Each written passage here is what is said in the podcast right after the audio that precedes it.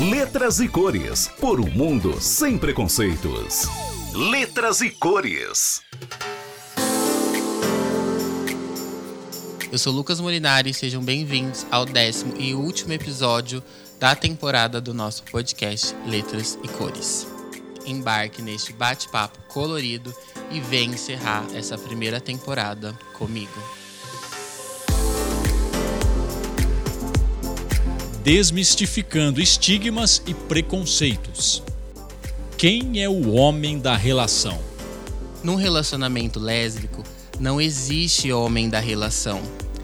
O conceito de um relacionamento homossexual é justamente a presença de duas pessoas do mesmo gênero.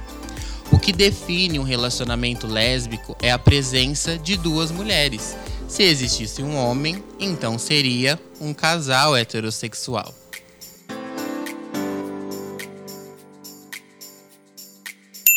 Quem é a mulher da relação? A mesma coisa. Num relacionamento gay não existe mulher, pois se existisse mulher, também seria um relacionamento hétero. Um relacionamento lésbico é formado pelo amor entre duas mulheres, e um relacionamento gay é formado pelo amor entre dois homens. Se fosse para ter um homem no relacionamento lésbico ou uma mulher no relacionamento gay, então seria um relacionamento hétero. Quando você virou gay?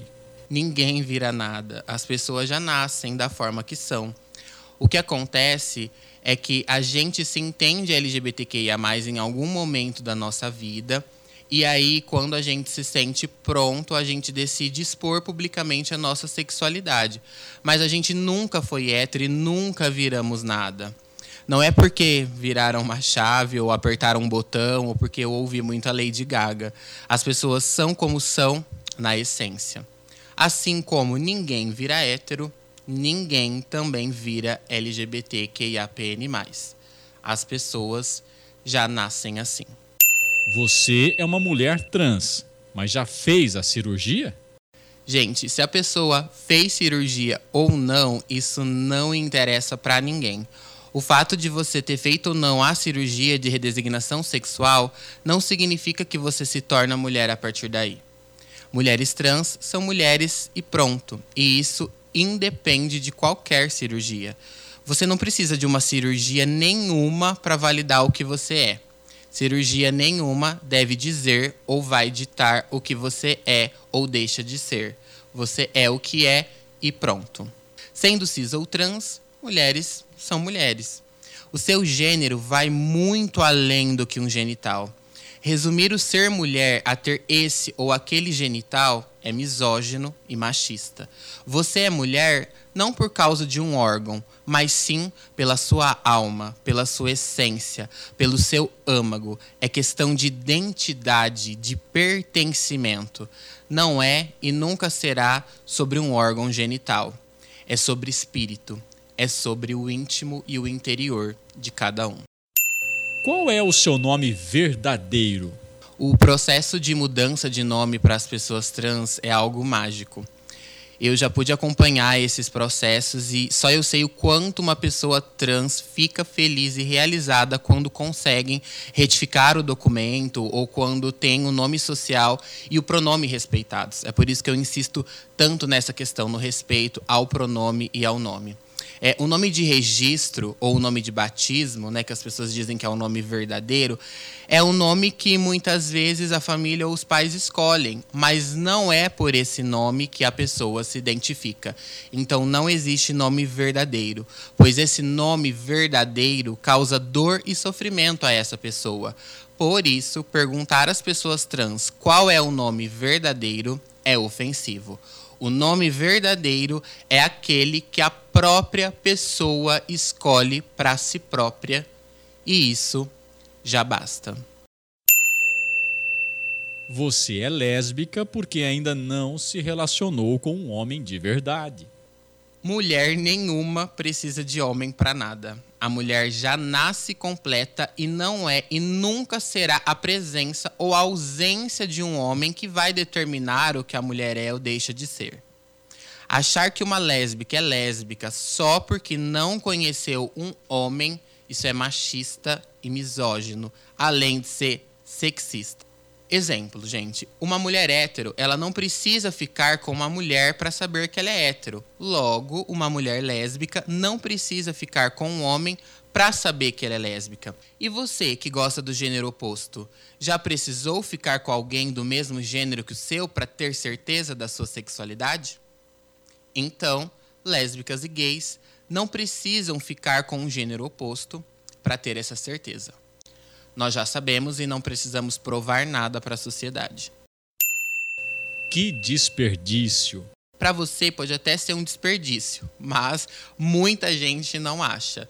A gente desperdiça comida, desperdiça água, inclusive desperdiça o seu tempo fazendo esse tipo de comentário desnecessário. Ser humano não é e nunca será desperdiçado, seja em qual aspecto for. Ah, é só uma fase, vai passar. Ser LGBT não é uma fase, as pessoas já nascem assim. Ser LGBT tem a ver com a alma, espírito e essência, e não tem como deixar de ser aquilo que se é. A sexualidade humana já é algo intrínseca à natureza de cada um, não é uma escolha. Quando você escolheu ser hétero? Não escolheu, né? Então, nós LGBTs também não escolhemos. Mas você não pode me dar netos. LGBTs não são estéreos. A gente pode fazer inseminação artificial, barriga de aluguel ou até mesmo adotar uma criança. Aliás, LGBTs adotam crianças filhas de heterossexuais. Então, LGBTs podem ter filho sim, só não pode ter filho quem é estéreo mas você nem parece gay. Apesar de parecer um elogio, essa frase é machista. Por quê? Para ser gay eu preciso parecer alguma coisa? Você hétero se parece com quê? Tem hétero igual? Não. Então, não existe gay igual, trans igual, lésbico igual, LGBTQIA igual. Cada ser humano é diferente em seus gostos, suas individualidades e particularidades. Assim também é com a gente. Você é gay porque sente atração por outro homem. Ponto. Essa é a definição. A música que você ouve, a roupa que você veste, o esporte que você pratica não tem nada a ver com ser gay.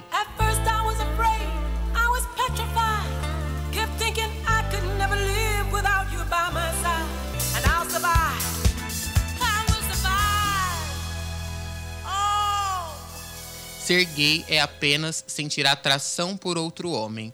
O que vem depois disso é gosto pessoal e regalia. Você é gay. Quando vai virar mulher? Bom, primeiro que essa frase é problemática porque a pessoa já não entende o conceito e a diferenciação entre identidade de gênero e orientação sexual, né? Ninguém vira mulher porque ninguém vira nada, como a gente já explicou aqui. Mas ser gay tem a ver com orientação sexual. E ser mulher tem a ver com gênero, ou seja, com identidade. E uma coisa não tem nada a ver com a outra. Nenhum gay quer virar mulher, assim como nenhuma lésbica quer virar homem, porque orientação sexual não tem nada a ver com a identidade de gênero. Você está ouvindo Letras e Cores, o seu podcast sobre gênero e diversidade. Letras e Cores.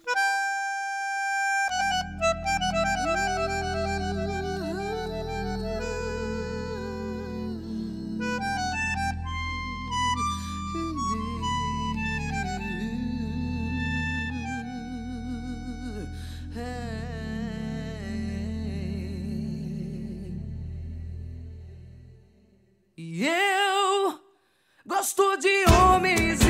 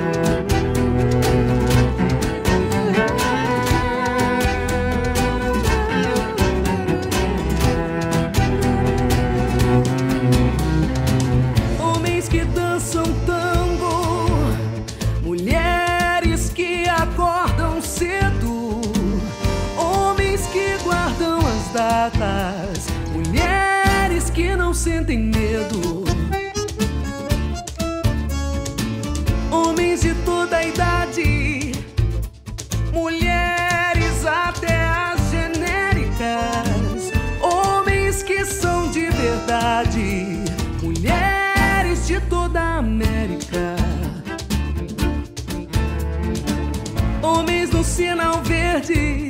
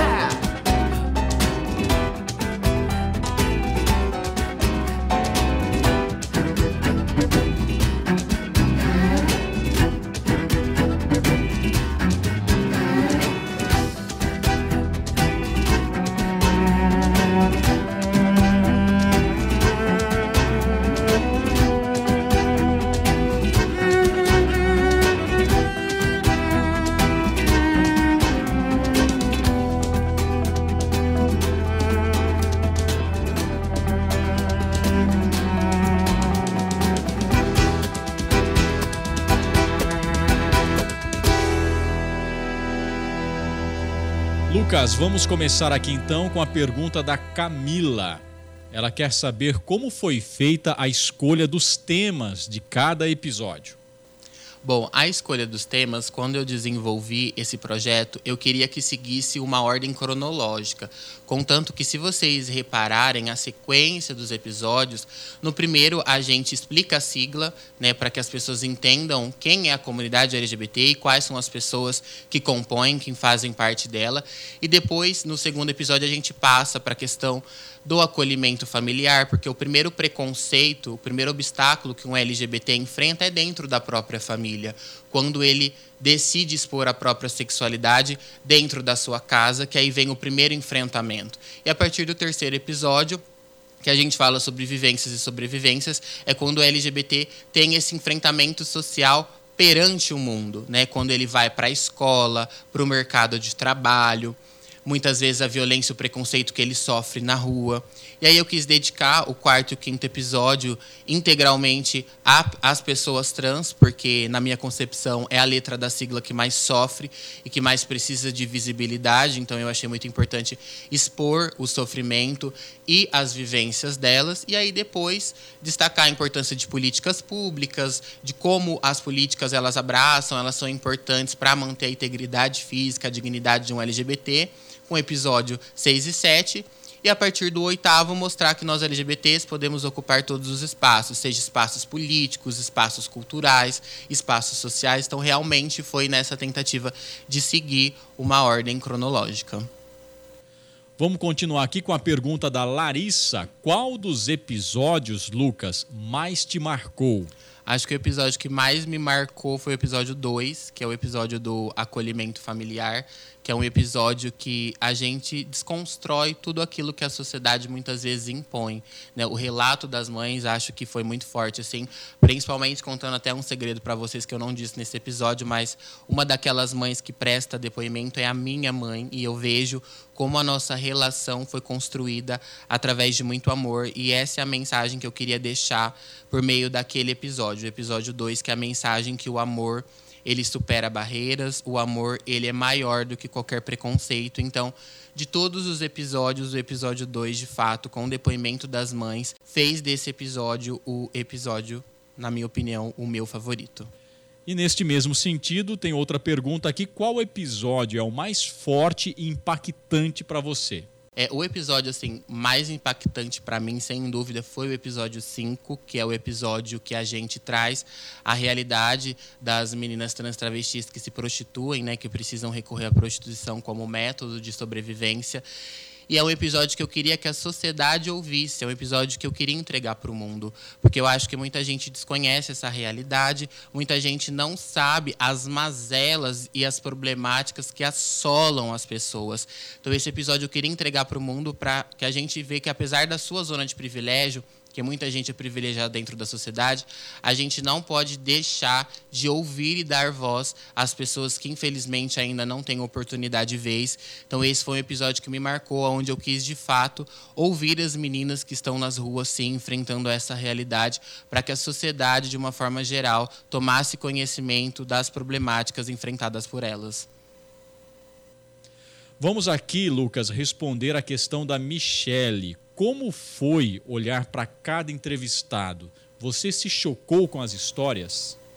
Na verdade, eu sempre procurei olhar com muita empatia. Eu acredito muito que cada pessoa tem muito que aprender, o que a ensinar. Então, eu sempre valorizei muito essa posição de escuta, de escutar os convidados para validar a vivência deles então eu sempre pensei que, apesar de uma dor não ser minha, apesar de uma realidade não ser minha, não significa que eu tenho que fechar os meus olhos e ignorar. Muito pelo contrário, eu luto pela realidade de todos. Então não é que me chocou, mas ouvi ali algumas realidades, principalmente o relato das meninas trans travestis que precisam recorrer à prostituição como método de sobrevivência. Foi algo assim que me tocou bastante ouvir cada palavra daquela. Vamos continuar com outras manifestações aqui, Lucas. Olha, a pessoa pergunta o seguinte: sabemos que, como minoria, a dificuldade de lutar é grande. Como você encara isso? É, de fato, quando você é minoria social em um país muito preconceituoso, as dificuldades e os caminhos que você precisa trilhar e percorrer, eles são bem mais complicados. Porque a sociedade, pelo fato de eu ser gay, a sociedade já enxerga o ser gay como um defeito. Então, quando eu adentro algum espaço, eu preciso provar para a sociedade que ser gay não é defeito antes de provar que eu tenho um talento, ou que eu tenho que mostrar, ou que eu tenho a oferecer. Então, eu costumo dizer que minorias sociais, elas precisam batalhar o dobro para conseguir a metade do que a população heterossexnormativa consegue. E aí não é uma fala de vitimismo, muito pelo contrário, é uma realidade realidade. Mas eu sempre encaro dessa forma. Eu acho que a gente está aqui para quebrar tabus, né? Para superar as barreiras. Eu acho que quando a sociedade ela impõe estereótipos e rótulos sobre a comunidade LGBT, a gente está aqui para quebrar e para mostrar que nós somos capazes e que a gente consegue entregar com muita qualidade aquilo que a gente se dispõe a fazer. The silence is And it feels like it's getting hard to breathe. And I know you feel like dying. But I promise we'll take the world to its feet. Move mountains, bring it to its feet.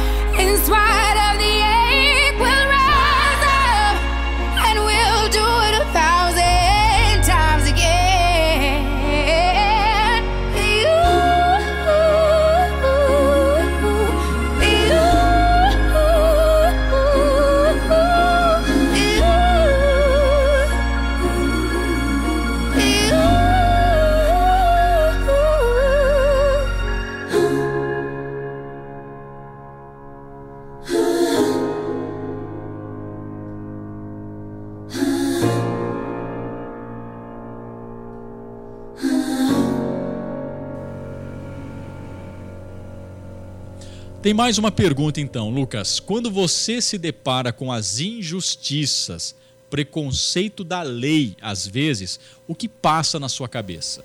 A gente vive ainda numa sociedade muito injusta, né? E eu acho que quando a gente se depara com as injustiças, o primeiro sentimento é o de revolta. Não tem como, porque a gente é ser humano.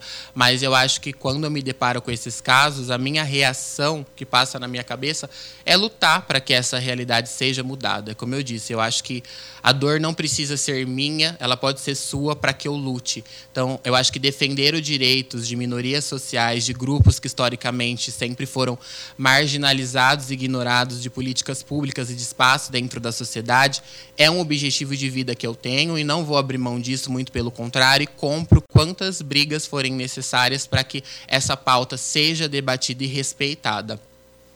Então, isso é um gás, uma motivação para que eu lute cada vez mais para que essa temática ela seja tratada com empatia e respeito. Lucas, vou só te interromper um pouquinho agora, inclusive deixar as questões de lado, porque tem muitas manifestações de carinho ao Letras e Cores e muitos elogios a você, Lucas, durante todos esses episódios. Vou ler alguns aqui. A Letícia é, diz o seguinte: olha, o meu episódio preferido foram todos. Ela não conseguiu escolher nenhum, gostou quase da temporada inteira. Outra manifestação, Lucas, gostei do episódio 2, do 8 e do 9, principalmente pelas dicas culturais. Tem mais uma que chegou aqui também, como apresentador de uma pauta tão importante, você sabe que é o melhor pod que já vi. E a Bruna dá aqui os parabéns por esse ser iluminado, orgulho de você, parabéns te amo, diz aqui a Bruna Lucas.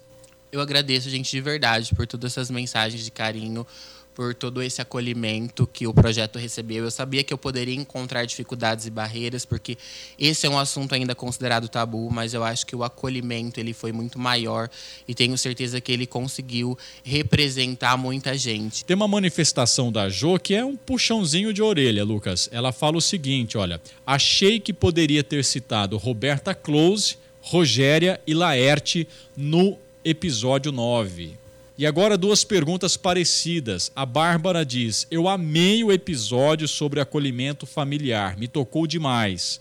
Quero uma segunda temporada. E tem mais gente perguntando: Lucas, você pretende estender esse projeto? Pretendo sim estender esse projeto, dar continuidade com uma segunda temporada. É um projeto que eu não quero deixar morrer, até porque eu acredito que representa muita gente, apesar de ser considerado um tema tabu.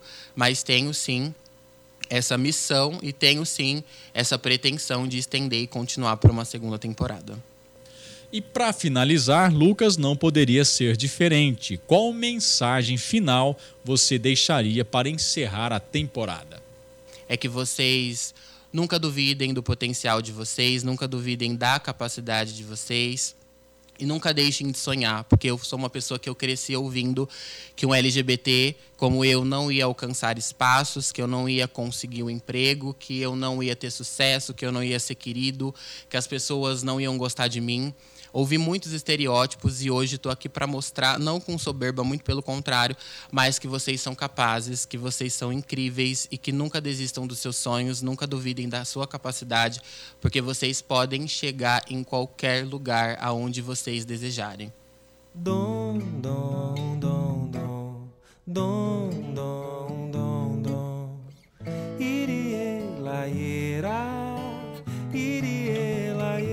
Sou feliz e grato por ter vocês em minha vida. Obrigado por sempre me apoiarem nos meus sonhos e por sempre me amarem como sou. Esse projeto fiz como um propósito de vida. Trazer representatividade aos invisíveis, dar voz aos silenciados, trazer direito aos excluídos e propiciar conforto àqueles que sofrem preconceito simplesmente por serem quem são.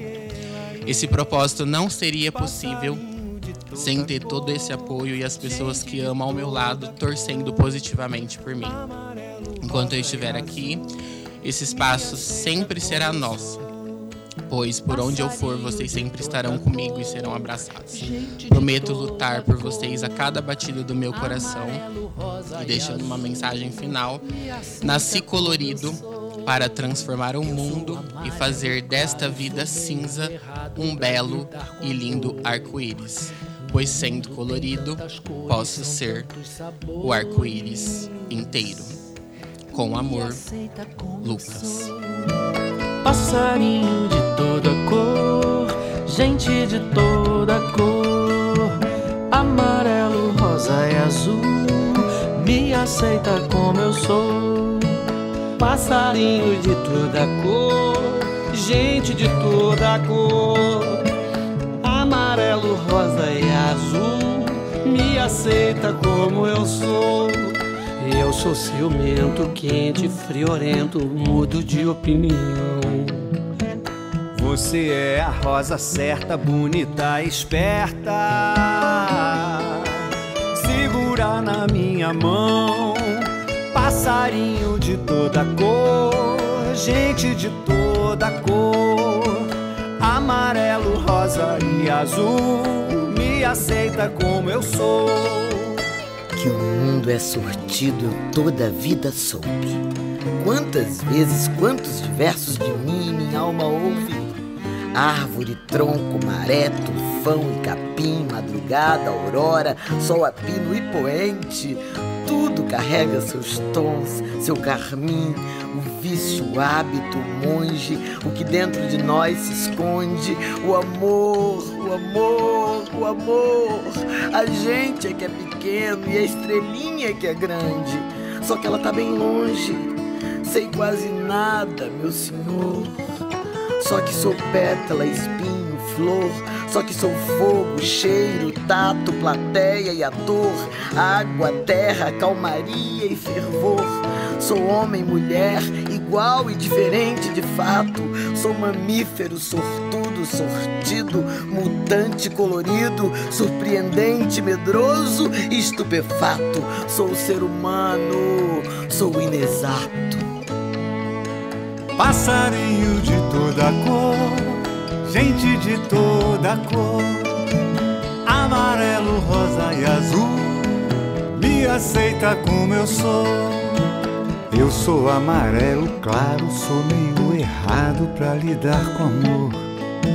No mundo tem tantas cores, são tantos sabores.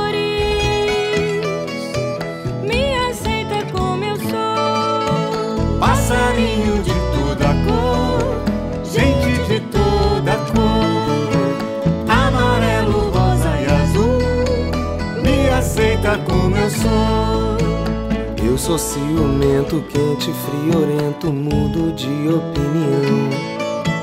Você é a rosa certa, bonita, esperta. Segura na minha mão. Passarinho de toda cor,